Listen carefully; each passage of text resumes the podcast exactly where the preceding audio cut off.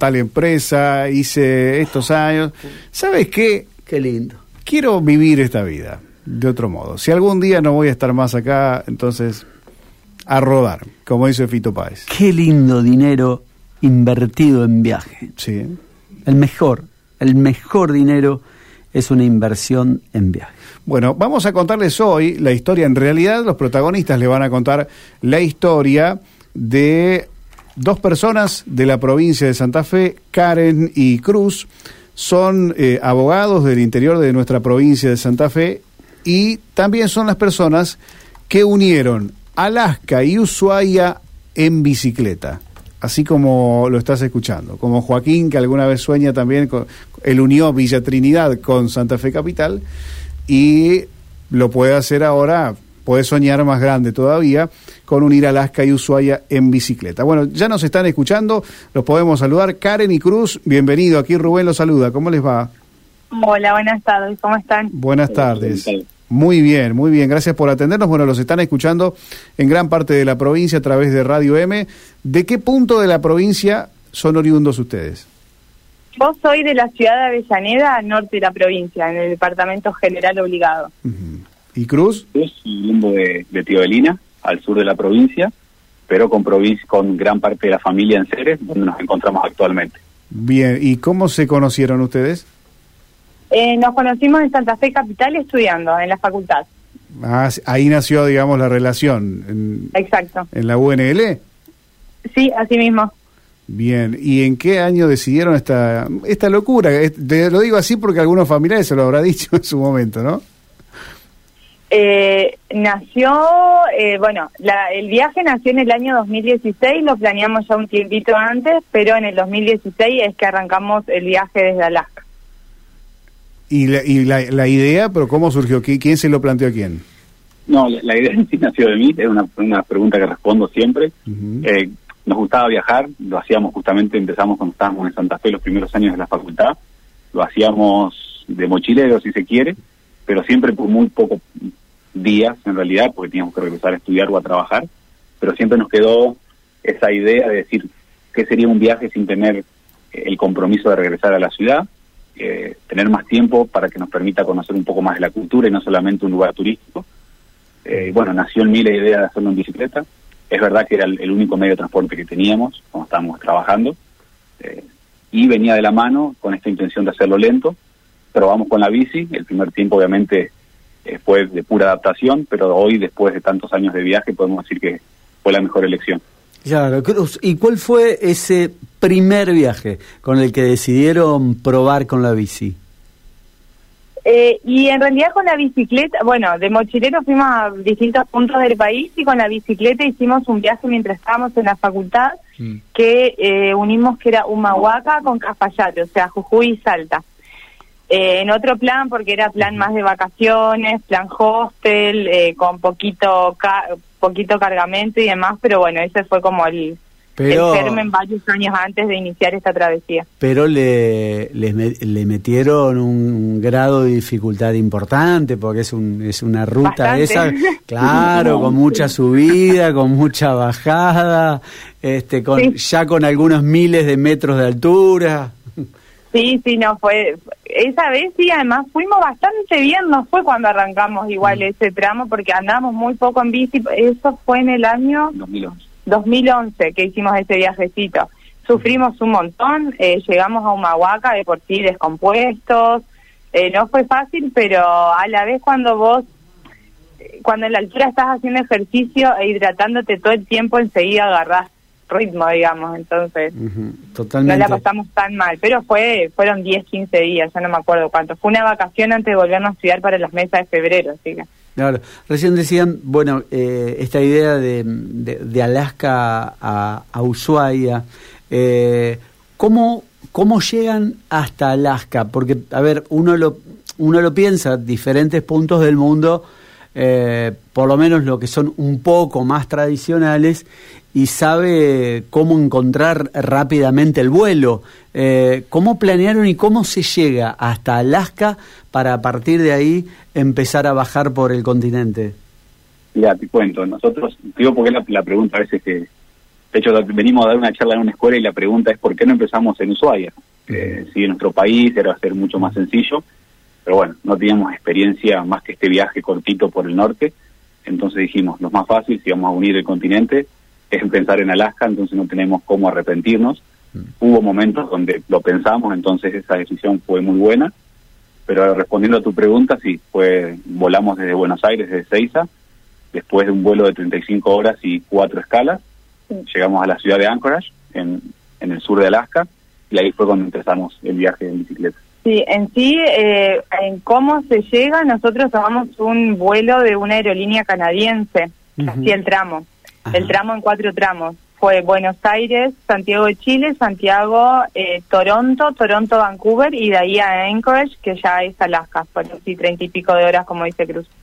Y ahí que, o sea, uno se imagina que habrán investigado un montón, pero llegar al lugar eh, siempre suele, suele cambiarte. ¿Con qué se encontraron de lo diferente, de todo lo que habían visto en la compu cuando se encontraron con la realidad de, Alaska?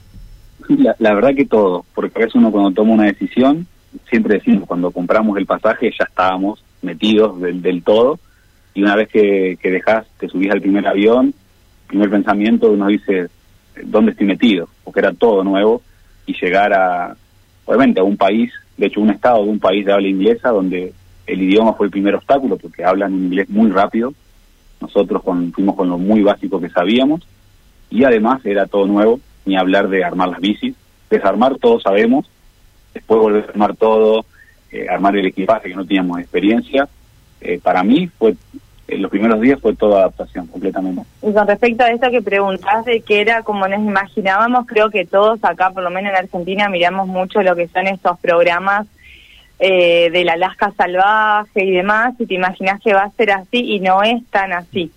O sea, hay muchas rutas que están en excelente estado, hay muchas ciudades, hay mucho pueblo, eh, a varios kilómetros de distancias, ¿no? Y la parte más sería oriental, la parte occidental sí está mucho más despoblada pero no nos encontramos tan en el medio de la nada como creíamos al principio que iba a ser, que eso fue bueno porque la verdad que la falta de experiencia lo iba a complicar más. eh, pero para mí sí, yo me quedé esperando como todo lo salvaje y no es tan así, hay muchísimo más modernidad que en un montón de lugares. ¿Cuál, si es que lo tenían, cuál era el mayor miedo de dejar esta vida de, de cotidianidad urbana que tenemos para emprender una vida de viaje? Y bueno, mucho pienso en realidad, pero viste, es hacer, a mí al principio el tema de dónde íbamos a dormir, porque implicaba todos los días, eh, o bueno, la mayoría de los días que estábamos en movimiento, eh, resolver dónde dormir, en la ruta, encontrar algún lugar público, encontrar algún camping, encontrar agua. Entonces, para mí realmente me, me angustiaba, de hecho, el tema de decir dónde vamos a dormir. Salía todos los días como preocupada, preocupada si vamos a conseguir, después con el paso del tiempo te vas dando cuenta que, bueno, de alguna manera se resuelve y si no se resuelve pones la carpa al lado de la ruta, eh, un poquito oculto de la vista y no pasa nada. Mientras tengas agua y comida, se resuelve. ¿Y, y en qué lugar eh, se encontraron con, con esa dificultad eh, mayor donde uno habitualmente dice se me queman todos los papeles? Eh, eh, mira, siempre las dificultades en sí estuvieron asociadas a las condiciones climáticas, allá también geográficas, en las zonas de cordillera, donde obviamente el esfuerzo es mucho más, considerando en una subida y el peso que uno carga. Pero sí, el primer tiempo, los, los primeros fríos en otoño e invierno, en parte de Canadá y en, Estados Unidos, temperaturas gélidas que nos agarró con muy poco equipamiento y no tan bueno. Entonces ahí fue donde, en esos momentos que uno dice, ¿qué estoy haciendo acá? lo que estamos haciendo, estamos haciendo todo mal porque realmente está eh, un día que yo sentí que hacía tanto frío que se me están congelando las vías respiratorias, además de las extremidades, y ahí decís, ¿qué estoy haciendo? O sea, no, no, no soy consciente de, lo que nos estamos metiendo y a partir de ahí es que empezás a aprender un poco más, por suerte nada resultó de gravedad, eh, pero uno, consciente, empieza a averiguar las temporadas, porque a veces el andar en bici no te permite elegir, elegir la mejor temporada en cada parte del continente. Entonces, si vamos a estar expuestos al calor intenso o al frío intenso, estar mejor preparados, no ir tan rápido, si alguno tiene que parar por una nevada, no exponerse al frío. Y después yo creo que el, el último y más reciente, por eso el recuerdo, es los vientos en la Patagonia. Veníamos escuchando de muchos viajeros que el viento era increíble y uno pensaba que exageraban, porque es así, te lo cuentan de tal manera, pero ahora que lo vivimos en, carne propia, podemos decir que lo, más duro de todo el viaje fue el tramo de la 40 y parte de la Ruta 3 en, en Santa Cruz, parte de Chubut y también en, en la isla de Tierra del Fuego. El viento te mata. ¿Y actualmente qué es lo que planifican? ¿Tienen un, un nuevo viaje planificado? ¿Están realizándolo? Sí, ahora bueno, estamos como de paso por la provincia de Santa Fe visitando a la familia, pero ya preparándonos como para una nueva etapa de este viaje que es eh, visitar los países de Sudamérica que nos quedaron pendientes, decimos, porque queríamos hacerlos antes, pero con la pandemia después terminamos eligiendo el camino con menos fronteras y nos quedaron estos países en el tintero, a los cuales vamos a ir ahora, que son Paraguay, Brasil, el sur de Venezuela, Guyana, Surinam y Guayana Francesa. Así que ahora, ya en julio, no sabemos bien qué fecha, eh, partimos para el norte. Pero arrancando desde acá, del sur para el norte. De la, ciudad de Llanea vamos a salir. Todavía no definimos si vamos a ir por Chaco o por Corrientes. Lo único. Y bueno, este es eh, también la pregunta recontra repetitiva cada vez que dan una nota. ¿Y cómo hacen para costearse los viajes? Trabajando. Una sencillo, pero es así, es trabajando, bueno, aprovechando más que nada ahora los beneficios de la modernidad y el trabajo remoto. Eh, y bueno, vamos trabajando de esa manera para generar nuestros recursos, que a la vez igual yo siempre me gusta aclarar que, o como dice Cruz, eh, no es una vacación, entonces tal vez mucha gente hace los cálculos de lo que gasta 15 días de vacaciones por siete años que fueron que es lo que hace que estamos viajando y le dan una cifra exorbitante y realmente nosotros gastamos en comida.